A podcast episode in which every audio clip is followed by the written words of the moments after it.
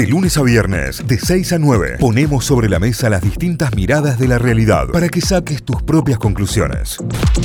Te lo habíamos anticipado hace un ratito y tenemos a nuestra primera invitada, la nota central del día. Ah, Ayer hubo reunión del Consejo Federal de Prevención de Femicidios, Travesticidios y Transfemicidios de la región centro, región que integra Córdoba, región que integra Santa Fe también y que se llevó Entre Ríos también. Y esto se llevó a cabo ayer en Santa Fe. Estuvieron obviamente la ministra de las Mujeres, Géneros y Diversidad, Elizabeth Gómez Alcorta, estuvo la ministra de Seguridad, Sabrina Fredic, y estuvo el ministro de Justicia y Derechos Humanos, Martín Soria. Atención por porque se vienen anuncios importantes y sobre todo que tienen que ver con el mecanismo de la toma de denuncias, sobre la judicialización de los casos y demás. Lo vamos a charlar con la abogada Josefina Kelly Neila, es secretaria de Políticas contra la Violencia por Razones de Género del Ministerio de la Nación. Josefina, buen día, bienvenida a Notify. Aquí Cayo y Tita de este lado, ¿cómo va?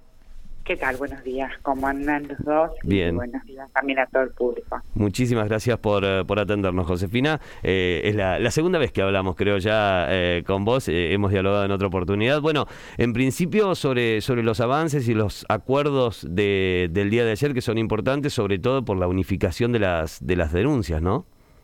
Sí, exactamente. Nosotros creamos en el presidente, creo en febrero, el Consejo Federal de Femicidios, que es en realidad, eh, venimos trabajando fuertemente con el Ministerio de Seguridad y con el Ministerio de Justicia y Derechos Humanos desde hace un año y lo que nos permitió con la creación de este Consejo es poder confluir en un espacio de articulación institucional tanto con los organismos provinciales en materia de seguridad, en materia de justicia y en materia de, género y también, por supuesto, con invitaciones a los poderes judiciales, ministerios públicos y ámbitos legislativos estos espacios, como fue el de ayer y con anterioridad se dio en otra reunión en el NOA y, en el NEA, lo que nos permite por un lado es esto, es generar acuerdos mínimos, pisos mínimos, para intervenir en la prevención eh, y en el abordaje de, las tentativas de suicidios y por supuesto también en materia de reparación cuando los hechos suceden.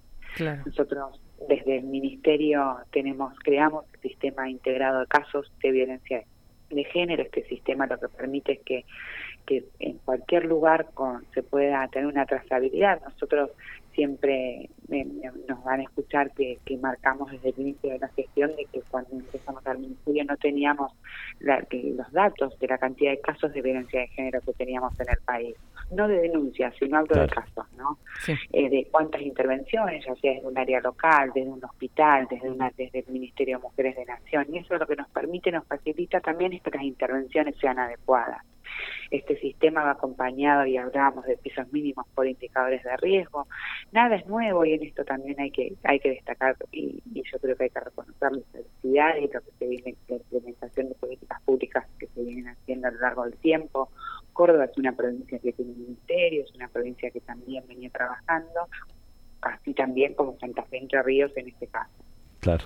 Eh, Ayer Sí, perdón. No, perdón, cuéntenos lo, lo que iba... No, no, por favor, por favor. no, pensaba en esto que comentaba de generar pisos mínimos en todo el país, eh, desde donde trabajar la violencia de género y esta trazabilidad de casos de violencia. Y, em, y pensaba con qué panorama se encontraron cuando asumieron en el ministerio y si hay mucha desigualdad de condiciones para este tipo de casos en, en todo el país. En Córdoba se ha dado un paso teniendo el Ministerio de la Mujer y, em, y, y los teléfonos para comunicar directamente y el polo, pero, pero no sé si en todo el país eh, estamos en las mismas condiciones y supongo que por eso se habla de pisos mínimos. No, claramente que no, y Santa Fe también, supongamos recientemente, hace dos meses también tiene ministerio y antes era una secretaría. Eh, la institucionalidad, cuando nosotros nos referimos y la gente por ahí pregunta por qué el ministerio, por qué una secretaría, por qué es necesario, también porque lo que hace del ministerio hace a, a, obtener un, mayor presupuesto. Pero lo importante también es que sí, por supuesto, que diferencias hay como en todo, porque vivimos en un país federal donde las realidades y los contextos territoriales son distintos, tanto en la parte institucional de lo que se puede obtener o no un área determinada y específica, como también en el contexto que se sitúan las violencias. Siempre decimos, no es lo mismo el contexto de violencia que puede ser, y ayer también lo refería muy bien, la ministra de, Géneros de Santa Fe, contexto de violencia en la parte de las islas de la provincia de Santa Fe, que aquello que se ve en la ruralidad o que se ve en la ciudad, y eso pasa eh, como ella especificaba ayer en un ejemplo, en la provincia de Santa Fe, podemos decir que pasa a lo largo y a lo ancho del país y por eso es importante cuando nosotros eh, creamos el plan nacional y cuando creamos estas políticas, eh, para nosotros la, territorialidad y poder pensar las políticas de manera federal no es discursivo, sino es tener en cuenta estos contextos, y tener en cuenta las realidades que pasan y cómo las políticas públicas y estos pisos mínimos que uno puede pensar a nivel nacional, cómo al momento de la implementación van obteniendo cada una de las particularidades que tienen los territorios. A partir de lo que ya está creado o de lo que se tiene que reforzar también eh, desde el Ministerio Nacional. Claro. Si recién te enganchás, si recién entras en línea, recién prendés la radio, estamos charlando con la doctora Josefina Kelly Neila, es secretaria de Políticas contra la Violencia por Razones de Género del Ministerio de las Mujeres, Género y Diversidad de la Nación. Eh, la pregunta, Josefina, en este caso tiene que ver con el hecho de, bueno, justamente esto de las denuncias realizadas, cuando se renuncian las denuncias, el raíz que por ahí denuncian muchas mujeres que, que lamentablemente tenían que hacer para ir a presentar una denuncia. A lo que voy con esto es, ¿Cómo se piensa avanzar o, cómo se piensa masificar eh, el avance de la educación con perspectiva de género para todos aquellos agentes del Estado que tengan y estén en condiciones de tomar las denuncias, de comenzar o de darle inicio a toda la carrera que tendrá esto después de la judicialización del caso, en caso de una denuncia? Bueno, ahí claramente sobre lo que estás refiriendo, dos son dos, son varios varios ejes diría que trabajamos en el marco del, Consejo. Por un lado, lo que es la capacitación a la, a la fuerza de seguridad, nosotros eso la ley Micaela, lo que eh, desde las fuerzas federales se viene haciendo con el Ministerio de Seguridad y el Ministerio de Seguridad creó una propia mesa eh, de que, que, trabaja también y articula con las provincias para poder generar este tipo de capacitaciones y después las provincias, todas las provincias adhirieron a la ley Micaela y en esos marcos donde tienen que profundizar las capacitaciones con perspectiva de género en todos los ámbitos del Estado.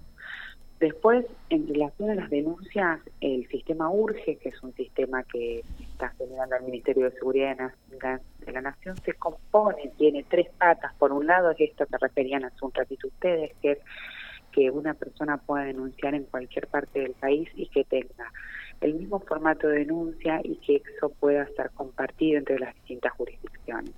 Por otro lado, tiene indicadores de riesgo mínimo, es decir, la persona que va a hacer una denuncia, ya quien cuando se toma tiene esos indicadores que cruzan y eso va a facilitar a que al momento de otorgar una medida o de, lo o de, o de solicitar algún tipo de medida, ya el operador que está tomando la denuncia puede saber qué tipo de riesgo, en qué tipo de riesgo encuentra esa persona que está denunciando. Y el otro gran componente, por supuesto, es la capacitación. El Ministerio de Seguridad ya firmó con más de 11 provincias eh, para que adhieran al sistema único de denuncias y en esas 11 provincias ya se están realizando las capacitaciones de este tipo. Excelente. Y después esto se unifica con el sistema único de casos que mencionaba hace un ratito, que lo que permite es poder tener esta trazabilidad, dice uno, y no es hablando, hablando fríamente, porque estamos hablando de casos de violencia, estamos hablando de casos aberrantes, como sociedad eh, hablo como sociedad porque claramente como Estado estamos trabajando y profundizando y generando este tipo de mecanismos, pero como sociedad también en su conjunto tenemos que trabajar para que desde la prevención y la promoción de derechos y hasta también la reparación en caso cuando los hechos sucedan, sí o sí necesitamos saber qué es lo que pasa, necesitamos saber sus contextos o si esa persona había ido a atenderse en un municipio después se mudó a otra ciudad y poder tener también ese contexto para poder tener intervenciones que sean más efectivas y que den una mayor respuesta a quien va a realizar la denuncia. parte de todo este circuito va a empezar con los teléfonos de atención inmediata, que son el 144 para violencia de género, en caso de que esté sufriendo violencia de género. Si no lo sabes, tenés que tenerlo bien presente y bien agendado, 144. Y el 911, esos serán los teléfonos que eh, inicien el proceso de seguimiento de casos, ¿verdad?